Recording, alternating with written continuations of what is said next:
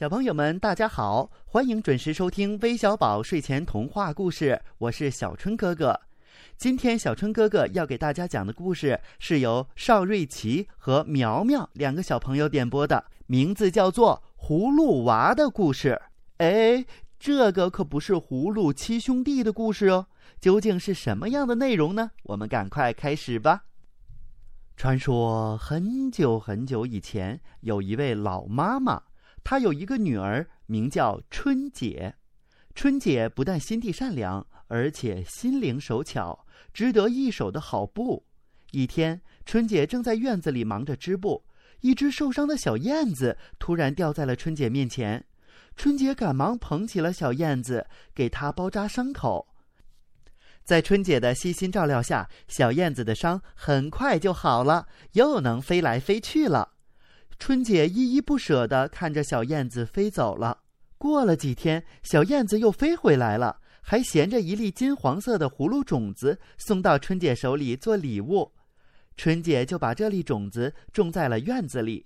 只用了几天的功夫，种子就发芽、长藤、开花，然后结出了一个大葫芦。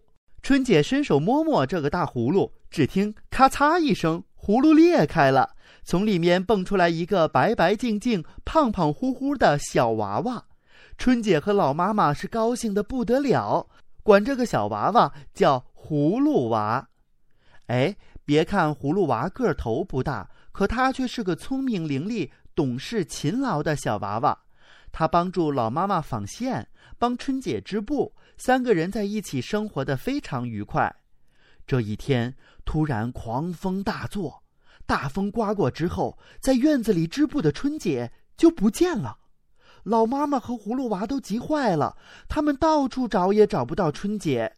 这时候，一只蝴蝶飞过来，着急地说：“春姐，春姐被聚宝山的一个绿脸妖怪抓走了，你们赶快去救她吧。”葫芦娃谢过了小蝴蝶，对老妈妈说：“您在家里等着，我去把春姐救回来。”葫芦娃翻过高高的山，渡过宽宽的河，穿过了森林，走过了沙漠，忍受着饥渴的折磨，不畏艰险，终于来到了聚宝山。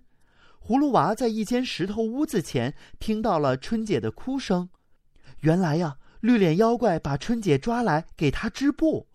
春姐看到了葫芦娃，破涕为笑，小声地说。打开这间石头屋子的钥匙啊，就拴在绿脸妖怪的手腕上。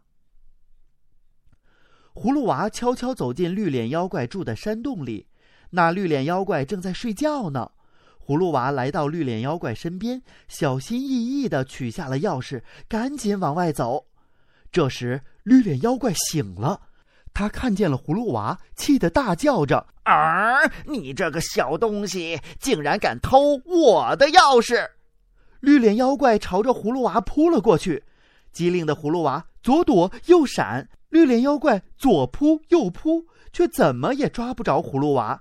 绿脸妖怪气急败坏地追着葫芦娃，葫芦娃飞快地爬到了一根大柱子上，冲着绿脸妖怪喊：“我在这儿呢！”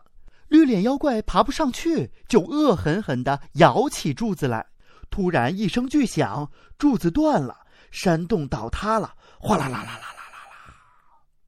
绿脸妖怪被落下来的乱石压在了下面。葫芦娃呢？他早就从山洞里跑了出来。葫芦娃用钥匙打开了石头屋子的门，救出了春姐，一家人又过起了快乐的生活。好啦，今天的微小宝睡前童话故事到这里就讲完了，咱们明天接着再讲吧。